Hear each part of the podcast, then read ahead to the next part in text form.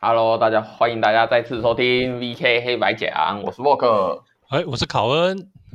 呃，今天我来说一件事情，就是关于挖矿这件事情。大家都想赚钱嘛，那可是虚拟货币这个东西，我发现其实我周遭还是有很多人不太理解虚拟货币是什么。那考恩，你对虚拟货币了解吗？虚拟货币，不要说了解，我都去炒过了，但是 只是赔钱收场而已。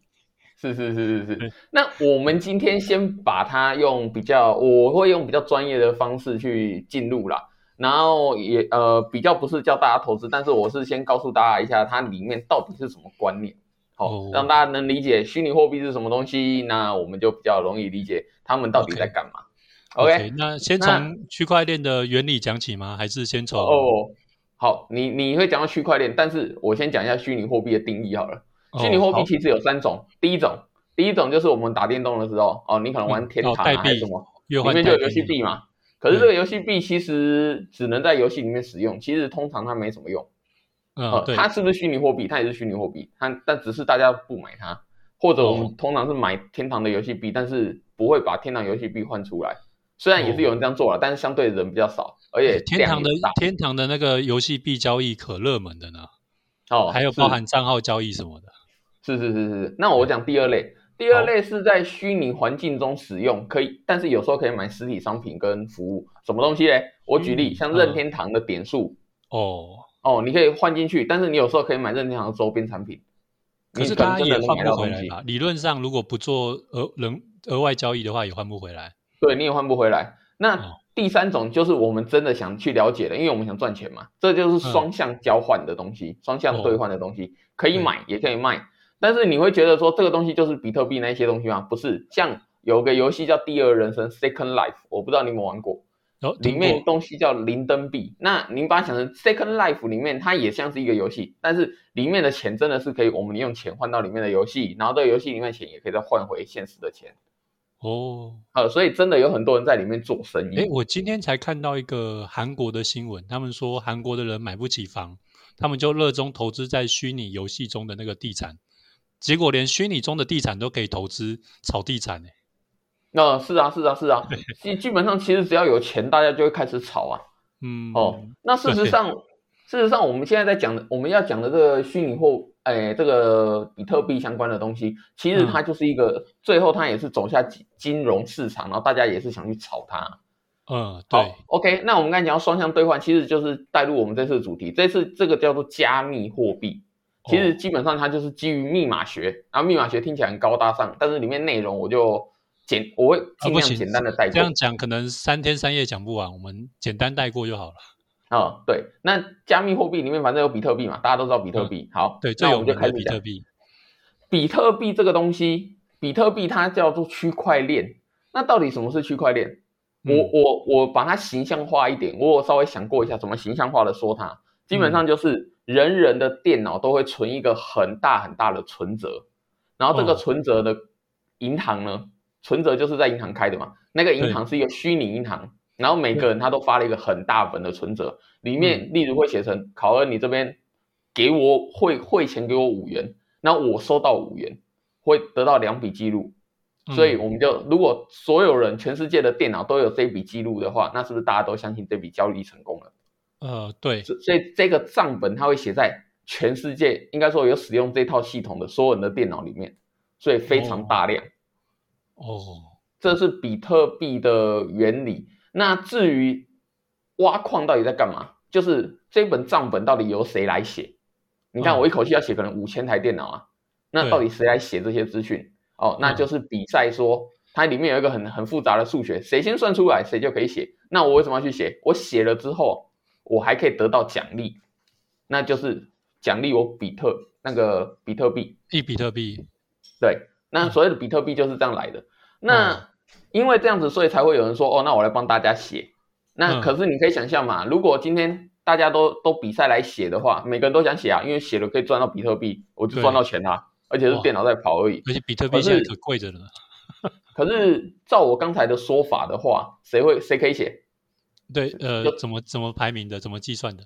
呃，其实是我我说很很麻烦的数学公式嘛。然后那个数学公式你只能从零啊、一啊、二啊、三啊，包或者随机数这样乱猜啊。然后所以运气好的那个可以写哦，好，所以不是你电脑电脑强你就可以写就可以拿到，而是我谁运气好。那当然你电脑好，你一次一秒钟算一百万个数字，我一秒钟只算五个数字，你赢的机会高高很多了。所以可是终究的谁算到谁运算的够快咯，而不是不是比谁运算的够够够怎么样呢？呃，够够够准吗？还是就是看谁运气好，先算到那个数字咯。哦哦，它就是一个很复杂的来讲的话，它还是以平均测试的次数来讲，你试的次数越多，命中的几率越高，不是吗？没错，所以你的电脑如果强，其实你的几率的确就变高了嘛。哦，但是已经我记得人家都现在都已经开成工厂式，在那边去测那个数字了。对，这已经蛮后面的。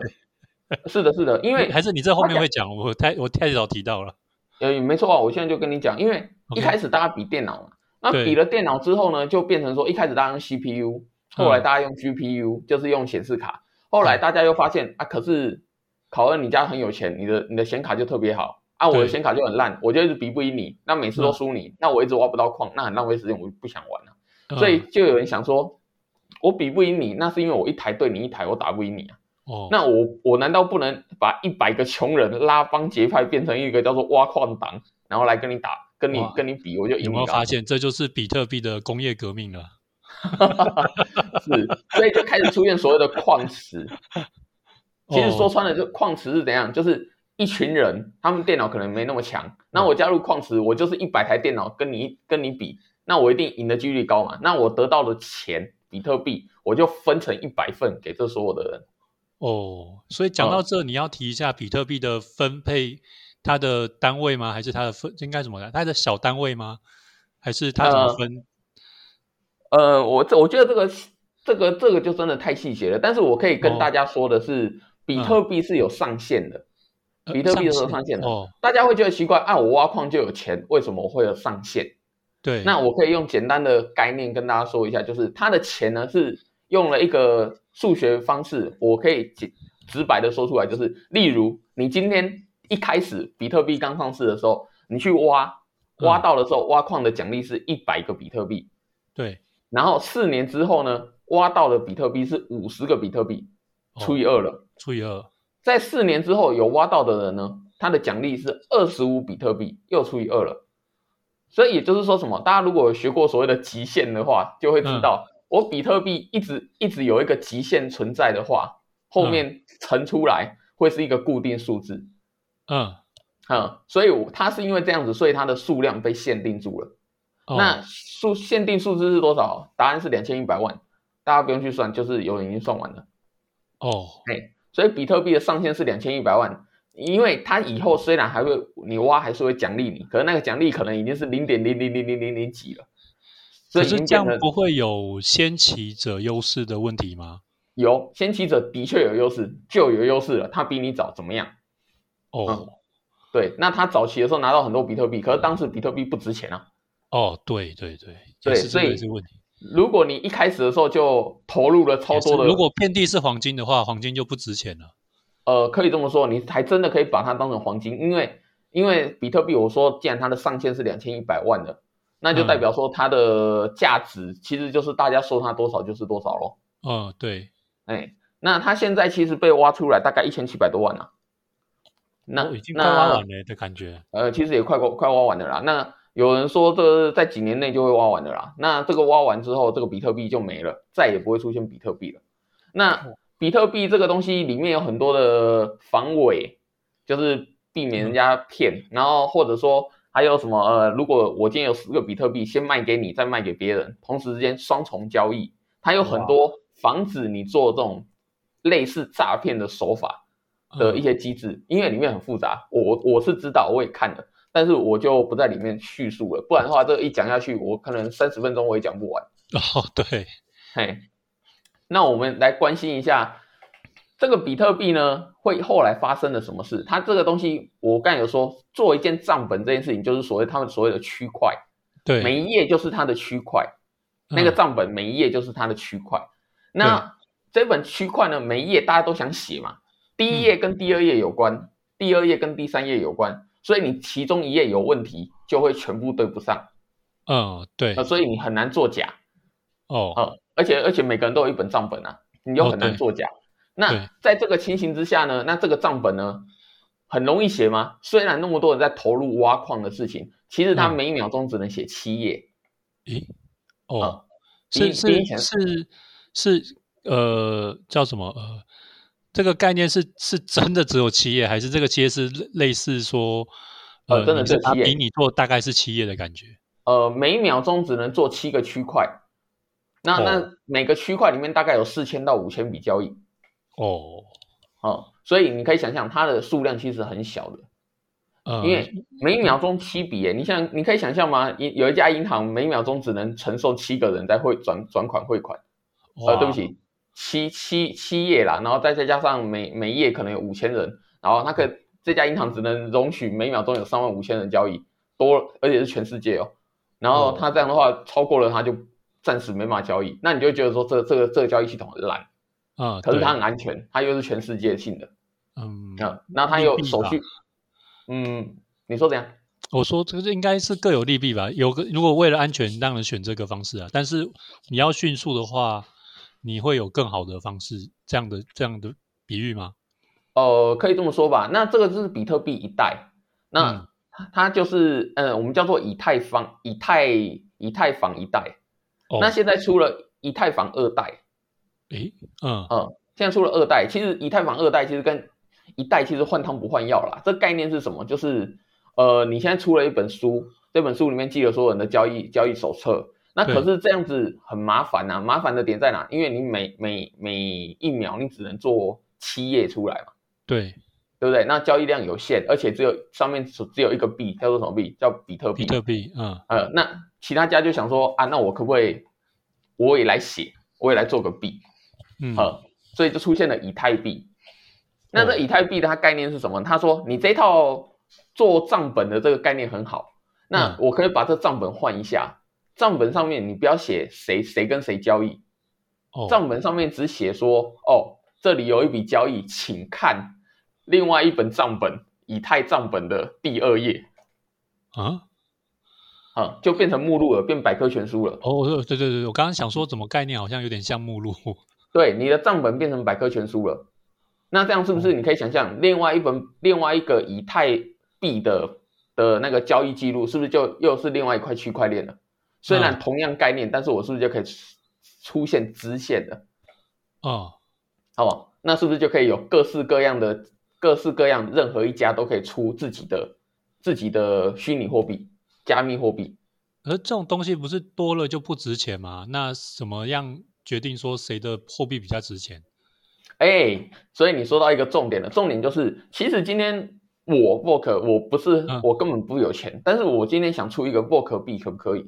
我真的要在上面写一个智能合约，好，就是写上说，哦，你在那个呃以太币的那个，哎，对，那个比特币的总账本上面写上一个，哦，以后还有个 work 币，可不可以？可以。只要我会写 code，我就可以生成，嗯，我就可以生成。但是就像我们刚才说的，work 币它有什么用？没有用，没有任何公司可以买东西。那我现在 work 币出了一百万个，你买不买？嗯，你不买嘛？你不买单嘛？对，当然不买。对，但是任何人，任何人都可以出一个货币，因为毕竟那个加密的手法，坦白说，就算我都就完全完全就是抄别人的，那他也可以。我只是换个名字也可以出一个币嘛？事实上就有一个币这样出来了，叫做狗狗币。哎哦哦，那个狗狗币呢，它完完全全没有自己的技术。什么叫没有自己的技术？它所有的城市码都是抄别人的，然后他直接把名字换掉，说我叫狗狗币，反正我就来搞笑的。哦，哦，对，反正我就来搞笑，这我的币就叫狗狗币，就专门给还一度进前十大，甚至好像。最高到第六名，是是？没错，这是个很很吊诡的东西。事实上，他抄的那个币好像也没红，但是他自己红了。对，那他为什么能红呢？是因为马斯克哦，大家知道马斯克吗？特斯拉的老板。嗯，对对对，他特斯拉老板说他在自己的 IG 或脸书上面说狗狗币真有趣，然 后又说了说哇。真的，狗狗币真的是虚拟货币、加密货币里面最特别的一个存在。然后狗狗币就一直往上冲，大家想说，哎，什么狗狗币啊？马斯克都在注意，这个一定是个好东西。狗狗币就这样冲上去了。那狗狗币到底背后可以买什么东西吗？没有哦，它什么都不能买。但是呢，因为那个，嗯，因为马斯克在注意这种虚拟货币市场，所以当初马斯克有说比特币可以买他的特斯拉，比特币就一开始价格一直暴涨。有，嘿，可是对那。呃，这这蛮吊诡的。你就算比特币可以买特斯拉，也是代表说，比特币的交易其实你要先换成美金，再用美金去买特斯拉。所以比特币涨的话，你只是用比较少的比特币就可以买到特斯拉而已啊。但是你花的如果是花美元的话，你还是花一样多的钱啊。其实我们认真说起来的话，最终啊，最终我们一直在买这个加密货币，我们其实还是想把它化成所谓的法币，不是法国的钱哦，就是国家发行的货币。对法定货币，其实我们还是想把它变成法定货币，因为法定货币才能交易。对，但是问题就来了，问题在于说，虚拟货币它到底值多少法定货币？这个东西是大家自由新政的，嗯，哎，大家自己决定的。所以，我们如果再形象一点的话，比特币我把它改改成是这种感觉，你听听看，就是它其实是一幅画，它一幅画很像是莫内画的一幅画。那莫内画的这幅画呢？他死了，他这辈子只能画两千一百万幅。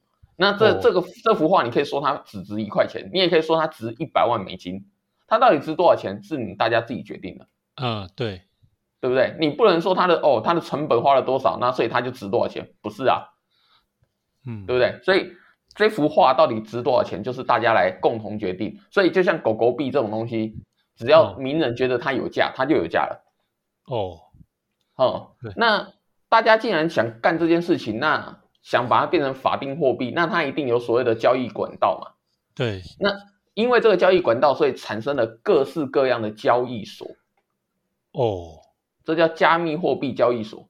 那这个加密货币交易所，其实我们可以把它想成就是银行的概念，证券银行的概念。大家如果有玩股票的话，像是什么元大证券啊，呃，什么日盛证券啊。其实这虚拟货币银行的感感觉就是，你去玩一个，它就成立了一个证券银行公司，然后你就去那边玩虚拟货币。嗯，嘿，那举例像我这这里开了一个 Work 虚拟货币交易所，那我既然都开交易所，我就顺便开一个 Work 币在上面。哦，你既然相信我交易所，那你要不要顺便买买看我的币？哎哎，就是这种感觉。那这种交易所币不是不能买东西吗？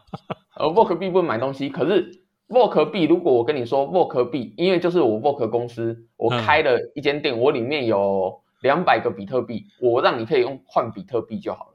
哦，啊，我用比特币来当做我的黄金的交换交换的交换的媒介。所以一开始先把你的币跟比特币做连接。对。哦。对，那所以你的价值其实也跟着比特币波动了。应该说一开始的时候是这样的，说整个整个虚拟币的市场其实都是跟着比特币，就是最主要的那个货币在波动的。呃，因为比特币是我刚才说的，它是最基本的一开始的那个账本嘛。对。然后它那个账本又跟你限定，它就只有这么多页了，就只有两千一百万个了比特币了。所以比特币就大家就拿它来当一个公定的黄金的金属的感觉，拿它来当做一个金本源，就是银行要存多少黄金，当然可以换。所以，我今天要出 Work 币，我就跟你说，哦，我现在出了一百万个 Work 币，但是我这边已经出了两万个比特币，所以你可以想象，你可以换比特币回来啊。所以，我的 Work 币呢，其实你在这边其实都是拿来换各式各样的加密货币。哦，呃，然后最终大家是原来原来是加密货币的代币啊。呃，对，其实它就是代币而已。其实我的 Work 币也是代币而已。哦。所以很多人就开了交易所。那如果我只开交易所，就只是为了卖我的币，大家都不会想理我。到底为什么会去买？为为什么会去交易所交易这些东西呢？对不对？那我刚才都说这个不是虚拟的嘛，大家都可以线上处理，为什么要去交易所？对，呃，事实上是因为这样的。呃，你今天如果想挖矿，挖矿这个东西，它其实背后你要有，等于是要你自己的账号密码。呃，对。然后还要发出你的个人的账号的感觉给到外面去，写在那个公开账本里面。这些动作呢，听起来就有点有点专业，对不对？你会很懒，你只想开了一个户头，然后我就可以去买股票。对，嗯，所以这些交易所就是让你方便，你把账号密码都存在我这吧，呃，哦然后你你透过我来买，其实我后面那些城市背景的作业我帮你做掉。哦，那你常常在我这边交易，发现我都一直没有倒，你就会想买买看我的 VOC 币啊。哦所以交易所是因为这样子出现的。嗯啊、那交易所这个东西呢，我刚才说了，其实交易所一直都有很大的问题，尤其这个加密货币，它并没有任何一个政府去介入嘛，所以交易所现在到底合法还是不合法，一直都是被大家所关心的啦。因为我现在跟你讲一个事情，就是之前发生的事情，嗯日本的交易所，这个叫做我不太会念，叫做 MT 点 GOX GOX，哎，这我知道，我有在那边买过。是 是是，他在二零一零年成立的，然后他是当时最大的交易所。嗯，结果呢，对？他在二零一一年被骇客进去，把所有的比特币偷了。哇，呵，那他直接比特币被偷，我刚才有说嘛，我买了一些比特币放在那边，当做你们可以交换的嘛。对，然后，而且你们的账号密码跟网络上可以买卖的账号密码是存在我这里的。结果我被骇客攻击了，东西都被流出去了，他们骇客就全部把它领光光了。哦，然后我交易所我我就可以分享一下那个时候的那时候的记忆。那时候我记得我有在交易比特币，但是资当然资金不多嘛。那那个时候它被盗，最后那一阵子的情况很很诡异，就是它一直没有办法让大家出金，也就是你把里面的现金或者是比特币的部分转移出去。因为你只要它里面没有真实的比特币，它就没有办法跟外部的比特币钱包做连接。所以当大家开始觉得状况越来越诡异的时候，里面的比特币的价值就开始狂跌，跌到大概零点零零零最小单位一块钱，最小单位的零点零一这样。是然后结果结果嗯最后的最后，还一度曾经有人以为那个家公司的担保说他们会把事情处理好，比特币没有被偷。他大一开始表表示是这样，还有一度要起死回生的感觉，突然价钱又暴涨，原本那种买到很便宜的人，然后你在你就可以发现说，哎，怎么突然有人愿意用十块、二十块或一两百块收了？因为然后说那个价值要回到原来的价格了，结果结果当然最后呢还是竹篮打水一场空，最后还是倒了，然后连后来再追加进去的钱跟比特币再转进去的比特币你都收不回来了。是，所以其实交易所是很危险的啦，因为它有可能被攻击嘛，对不对？而且但是说它没有国家的那种银呃银行的担保，你出事情之后，因为国家其实也是有可能破产的。那你破产之后，你国家还有破产清算的机制在，那那种私人的交易所是没有的。所以其实对于是线上的交易所，我个人不不是因为我自己赔钱，而是我觉得没有担保的交易所，其实目前来讲都是有存在一定风险的。你只能就嗯是尽量找目前感觉起来最可靠、交易量最大，然后没有什么状况的交易所去交易会最安全。是，那我说我就简单的说一对下，既然大家最后在意的是这个东西，我可以稍微提一下，就是现在其实有一家叫币安，强呃钱币的币，安全的安嗯，币安这个这个交易所，现在是那这墙个交易壁的壁吗？呃，不不不，这个交易所呢，现在已经开始被嗯世界各国的监管单位都盯上了，都是说法大概就是它是无照经营。那嗯其实事实上，这个虚拟货币现在其实走在法规前法规前面嘛，嗯，因为到现在我刚才说的什么以太币二点零有没有？对它的二点零这个东西，其实你可以想象，如果当初以前是记录账本，现在要变成记录的是变百科全书，嗯那你可以想象记录的东西不一样了。那以前的那个写法还可以用吗？其实不行的。嗯不行那，不行的话，他怎么做呢？他其实是要生成一个一模一样的账本，同时一起跑，直到把所有的内容换成以太币二点零，然后大家一起换成这本书。哦，哦，所以他的工作量是很大的，他暂时是做不到的。他是去年开始做出来这种东西，然后叫大家可以开始写自己的百科全书的也就任任何一是本书了。只要他的书够大，他就有机会一统江山吗？呃，有一点这种感觉。反正我最后想变百科全书嘛，我变嗯百科全书总是比你只有记账本来的强嘛。嗯好，那现在这个币安呢，就是目前算是也是很大的一间专门在写书的一个交易所。哦，好，那现在就是大家都已经开始监管它了。那我就我所知，中国现在已经开始就在今天吧，还是昨天就已经开始提出说，所有的交易有没有，所有的那个虚加密货币的交易，在中国全部都属于违法。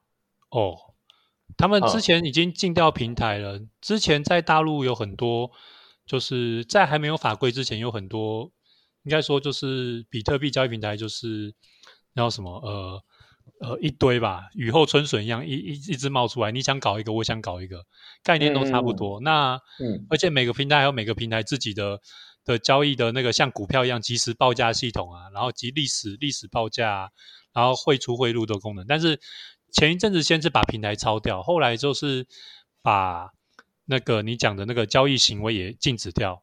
但是最吊诡的是，大陆还是有一个叫做比特大陆的吧？那个最大的比特币挖矿公司是不是在大陆啊？嗯，他的挖矿公司在就在昨天也哦全部都不合法了。哦，这是昨天啊，原来是昨天原来是昨天的新闻。那我我还没更新资讯，因为我之前是记得大陆最大的挖矿公司在大陆，大陆自己把它禁掉是什么意思？呃呃，我们的那个习大大，习大哦大现在直接就决定了说，那个挖矿行为，就算是个人的，通通都属于违法行为。那这件事情能不能直接杜绝中国全部的挖矿行为，让它全部都退出加密货币市场？这个我不知道，但是我只能说，中国这件事情的的确确直接就影响虚拟货币的的价格了。它的股票，它的虚拟货币股市就影响了。哦，他这是要跟全世界对着干吗？呃，不能这样说啦，因为其实它现在这个东西，其实连美国啊、日本啊、英国啊，好像都已经开始打算对它出手了。因为事实上，你也可以想象嘛，你现在多出一种虚拟货币，我又管不到，然后所有人都可以把钱，不论这个是贪污来的，这个东西是黑钱还是怎样的，我都可以转进去再转出来，就洗白的这个钱。嗯，呃，对，那这变成一个超大的洗钱，我又扣不到你的税，哦，扣不到你的税收，然后又有可能让洗钱的人都跑走，所以才会世界各国终究还是得去处理你啊。哦，对，嗯，那来讲讲看好了，这个东西其实现在交易所大概全世界大概有四百间了，哇，这么多，已经四百间了。那大家到底为什么要玩这个？加密货币这个东西，既然说起来这么这么虚，为什么大家要去玩这个？就是炒炒一个虚拟资产风投吗？还是呃，认真认真说起来，就是像我刚才说的嘛，它其实没有一个背景支撑的。它、嗯虽然你把它当股票玩，可是它终究没有一个公司。没有实但是大家际产出啊？嗯大家玩它的原因，其实就是因为报酬率高嘛。它的嗯报酬率有多高呢？事实上，呃，我们就只讲去年二零二零年九月到今年的大概三月到四月吧，就这么短短的几个月，它嗯的那个获利日基本上有十几二十间都是三倍以上。哦，甚至有到十四倍、十五倍的。哇，所以你投一百块就变成一千五百块，这种比例、这种冲刺的速度，绝绝对、绝绝对对远超远超过那个远超过股票。哦，这嗯这里、这里提一下总金的概念，就是其实是因为市场现金跟资金太多了，没地方去。在平常的期，就是因为疫情的期间，美国政府印了很多资产钞票出去，所以才会造成那个状况。平常不要这样玩，平常应该不会有这么、这么夸张的倍数啦，应该会会赚，但是不会赚到这么夸张的倍数。嗯，其实我有看过一个论点啊，在嗯下班经济学这个 YouTube 里面看到的，嗯里面他提到的说，他觉得这个东西就是一种炒作了。因为嗯说穿了，就是现在如果大家在玩股票的话，巴菲特啊，还是谁谁谁，都在股市市场玩，但是其实他们不懂虚拟货币，嗯，所以现在他们那边没有股市大亨在那边玩，所以很多年轻人我我我的我听到的说法是，股市大亨都觉得这种东西是属于虚的，没有产出的、没有产值的商品，这种东西呃不会是是他们、不会是他们主力所投资的项目，他们可能会拿一点点的钱去试试看，因为这个倍数很可观嘛，你只要一点点的钱翻个十倍、百倍，那就很可观了。但是他不会把大量的资金放进去，就像马斯克说他对虚拟币有兴趣，但他只是拿部分的资产买了狗狗币，他不一定会说我要成立交易所，或者我想搞大的这样。是是这样子的，没错。嗯所以 我们现在可以看到它的价格很多，但是其实现在股市大亨的的确确就像你说的，他并没有投入太多的资金在里面，所以年轻人会觉得有利可图，会不会他是可以在里面变成虚拟货币大亨呢？我是觉得它是一个，呃，新的机会啦，但是毕竟你这种机会也是伴随着九十趴的人失败，少部分十趴的人成功这样的，甚至比例可能更残酷的比例这样。那呃，对，诶，怎么讲？虚虚拟货币大亨的确是一个很吊诡的事情，因为我要当虚拟货币大亨，唯一成功过就是在玩大富翁的时候嘛。对我而言，我会讲一个比较悲观的结论，就是 比较悲观的结论就是。现在世界上大部分的资产都已经聚集在少部分的富有的人手上了，他们是不会轻易的释出这些资产的，所以你只能在剩下的剩下的金钱里面跟虚拟的资产中去 去争取到属于你的资你的资金。那这这其实是很很应该说你可能开局就是困难模式了，你知道吗？呃，我我理解你的想法，但是因为你的想法是比较从正派的角度来想，对，那很多支持这边虚拟货币的人，他的说法是，因为你不支持虚拟货币的话，你就没有办法做到世代的金那个叫做什么资产的那个革命这样子，他们永远不会把他们手上的资产释放出来。呃，是，你只要你只要有办法让他们相信说美金是不值钱的，现实货币都不都不保值，只有虚拟货币是保值的，那你就把这个市场整个全世界情况翻转过来，你就变有钱人了。他们想赌的是这一个。呃，因为你现在讲的是白的钱，嗯，那我现在跟你讲的是黑的钱。哦，重点是现在他们现在为什么上面会有资金？那些资金都。大部分会有见不得光的。早期对，这早期是牵扯到黑黑洗钱的资金跟黑市交易的那个不被避免被查的管道。是我骇客的钱，我贪污的钱，我收贿的钱，对我这些钱，我事实上我当然知道，我去买股票更好，但是我买不了。我问个问题哦，你刚刚说大家都写那个账本，那你今天把这个钱洗出去，不是大家都记录着你把钱洗出去了吗？呃。这就牵涉到说，你只知道说有一个位置跟一组账号密码。哦，他其实不是写人，他只是写那个 IP 的位置或虚拟地址。哦，他不连 IP 都不记，他记录在哪呢？你把它想成是一个随身碟，你可以去买一个随身碟，然后那个随身碟呢，你只要插上，你就等于是也可以输入账号密码了。然后他就判断这个随身碟跟账号密码是完全符合，你就可以领钱了。哦。所以也就是说，这个随身碟我去哪里都可以插这个随身碟啊，你还是不知道我在哪。真麻烦，难怪还是那么多人透过交易所在交易，而不是私底下这样交易的。呃，是的，是的，因为我的钱就是存到这个电子钱包的 USB 里面。嗯，那大家为什么不自己都买这个 USB 就好？因为这个 USB 其实我有去查过，大概六十美金啊，要多不多的啦。然后你如果这个东西要专用的随身碟吗？不能一般的随身碟吗？不行，不行，它的那随身碟里面是有做过一些程式码做的，做做掉的。呃，所以有一些比较专业的做法，而且你拿到随身碟插上去，你还要透过一些程式去用，你才可以交易。所以就是为了这这两个事情很麻烦，所以交易所才有的办法生存。因为大家有时候会觉得麻烦，这而且这专业技术过多之后，你就想说，那我直接透过交易所找一间大间的就好。哦，懂，可以理解了。好，大概是这样啦。那我们今天就是大概说了一下交易所，然后跟。货币的原理，那其实它的技术，呃，没没区块链技术太复杂，那个讲不完。是，其实它背景还有很多，包含现在常见的诈骗，还有说它现在的造成的那些像是显示卡供不应求，哦，对，还有矿渣的产生，那这些东西我，嗯，考恩，你就我要继续讲吗？还是就下下一集吧？我们下次再再再，如果有机会做这个第二步的话，再把它拿出来聊一聊。好啊，那今天就先讲到这里吧。那就先跟大家说拜拜啦，拜拜。好，那就先这样了，拜拜。